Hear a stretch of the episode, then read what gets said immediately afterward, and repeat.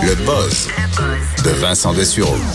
On parle euh, de, ben, de sport euh, dans le buzz aujourd'hui parce que, euh, Joanie, je, je, je vais t'apprendre quelque chose sur les, les, les femmes et leur euh, désir versus un homme Oui. sportif.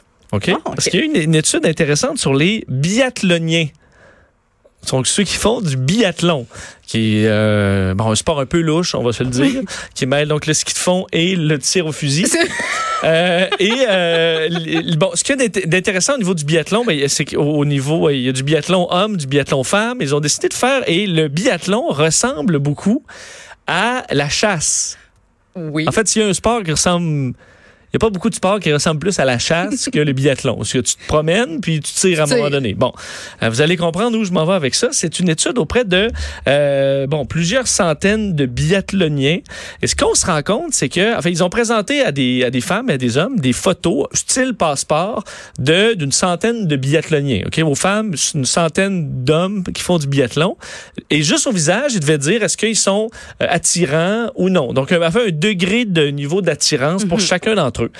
Euh, même chose pour les hommes qui regardaient les photos donc des femmes qui font du biathlon, pour se rendre compte que les hommes qui ont été vus comme le plus désirables par les femmes, c'était euh, les hommes qui ont le plus de succès en biathlon. OK. Ben alors que les, les femmes ne savent pas, ils voient juste une photo. Ils ça, savent pas qu'il y a une un photo. tel, euh, je sais pas, un Norvégien là. vraiment, vraiment bon. C'est vraiment juste au visage. Et ce rapport-là n'était pas euh, le même du tout à l'inverse. Donc, pour les femmes de biathlon étaient attirantes autant qu'ils soient poches ou qu'ils soient vraiment une championne Mhm. en biathlon. L'homme ne voyait pas cette différence-là à travers les photos. Pourquoi on s'explique ça? Et c'est là que on ramène la, la- la- la ressemblance avec la chasse. C'est que dans le subconscient féminin, donc bâti au fil de l'évolution, la femme rechercherait un bon chasseur. Oui. Alors, le, fait, le oui. bi- et ça se reconnaît à travers des traits que qu'on qu'on ne connaît pas, mais que ton cerveau, sans le savoir, connaît. Alors, tu es capable de dire, Hey, lui là, lui il doit tirer précis là. C'est logique. Oui, on vite. associe ça à un bon protecteur, celui qui va pouvoir nourrir la famille, protéger. euh, Même si c'est pas dans tes critères, là, c'est de l'instinct bâti fou. au fil au des fil millénaires. c'est Euh, c'est fou. parce qu'on s'entend qu'aujourd'hui, euh, tu vas à l'épicerie, là, puis tu vas avoir un steak sans, t'achètes ton petit T-bone. Euh, sans trop de problèmes, mais ce serait donc incrusté de sorte que l'homme euh, n'aurait pas ce lien-là euh, que, que la femme a. Euh, faut dire par contre que c'est pas confirmé le lien, c'est l'hypothèse des chercheurs parce que certains disaient euh, on peut par exemple y voir que les gens qui ont du succès ont peut-être quelque chose dans le regard ou un- Une euh, confiance, confiance, supplémentaire, oui. une expression plus confiante qui peut attirer la femme, alors qu'il n'y aurait peut-être pas de lien avec le rapport avec la chasse. là. Oui. Alors, il y a peut-être des possibilités là, parce qu'on dit qu'on a déjà fait des études du genre avec des joueurs de la NFL, par exemple, ou des, des, euh, cyclistes du Tour de France. Et euh, ce lien-là, on le voyait aussi, donc que les plus performants étaient vus comme plus attirants, même sans le savoir. Mais ce qu'on n'avait pas pu faire, c'était la correspondance Hmm. chez les femmes qu'on a fait là avec le biathlon.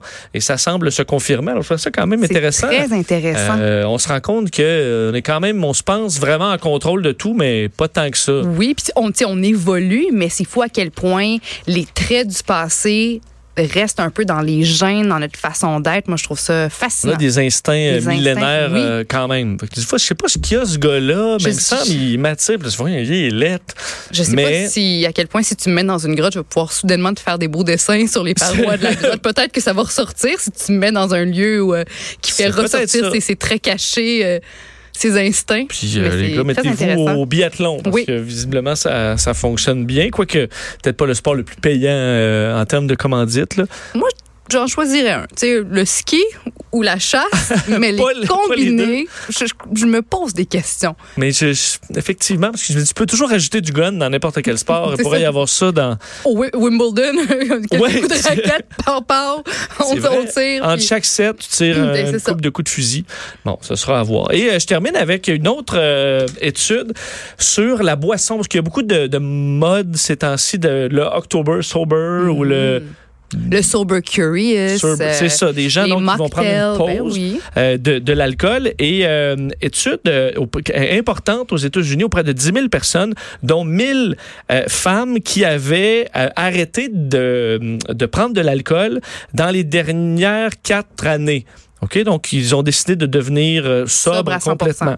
Et ce qu'on se rend compte, c'est que dans les groupes de femmes, donc c'est 10 000 femmes, euh, le groupe qui avait le plus euh, augmenté au niveau de la qualité de la santé mentale, ou disons qui ont augmenté leur santé mentale, c'était le groupe qui a arrêté de boire pendant les quatre ans. Ceux qui avaient continué de boire ou ceux qui avaient commencé à boire, il y avait pas de grands changements au niveau de la santé mentale, mais ceux qui avaient arrêté de boire dans les quatre ans complètement euh, avaient vu leur santé mentale ben, ben, être euh, se trouver beaucoup mieux Améliorée, ouais. au fil euh, des quatre ans. Alors étu- étude auprès des Américains et euh, de, de l'université de Hong Kong qui semble montrer vraiment un- une qualité très intéressante au fait d'arrêter de boire. Alors ça pourra peut-être donner Mais l'alcool, c'est su, là. C'est un, c'est un dépresseur. Puis c'est peut-être bien le fun pendant la soirée de prendre quelques verres, mais le lendemain, moi, j'ai un tempérament anxieux. Puis oui, le lendemain, après, après avoir bu, après une brosse, là, moi, je me sens, je coûte 100 fois plus anxieuse, puis triste. Mais je pense que je suis pas la seule. C'est prouvé que c'est un, un dépresseur, l'alcool. Puis je connais bien des, des, des gars, des filles qui, au lendemain d'une soirée arrosée, se sentent un peu down, un peu euh, morose, euh, fatigués, puis surtout plus stressés. Toi, ça te fait pas ça? Tu- Ben, c'est que j'ai pas encore arrêté, là. Mais- que je Mais, oui. Mais je pense que je gère assez bien ça, là. Mais euh, je suis capable d'avoir du plaisir sans, euh, sans, sans un verre, mais euh, je, je pense pas avoir de problème. euh, Mais tu te gères très, très bien là, pour avoir passé quelques soirées festives avec toi. T'es t'es pas un gars qui, qui va se péter la face à tout coup. Puis je pense que tu te rends jamais au point où tu peux en souffrir le lendemain. Je, je pense que tu te Oh, rends jamais. ça, Ben, ça- peut-être occasionnellement, mais il reste que tu te gères très, très bien. euh, Tant quand tu bois, puis, puis le lendemain, je t'ai jamais vu vraiment affecté euh, C'est négativement. parce que t'étais pas là le lendemain? Ben, oui, t'as raison. C'est peut-être pour ça aussi. mais, non, mais je fais référence aux euh, fois où on a fait des voyages Oui, oui, et tout ça. c'est vrai, c'est vrai. Euh, mais bon, alors vous gérez ça comme vous voulez, mais sachez-le, la science euh, dit ceci. On fait une pause et on revient.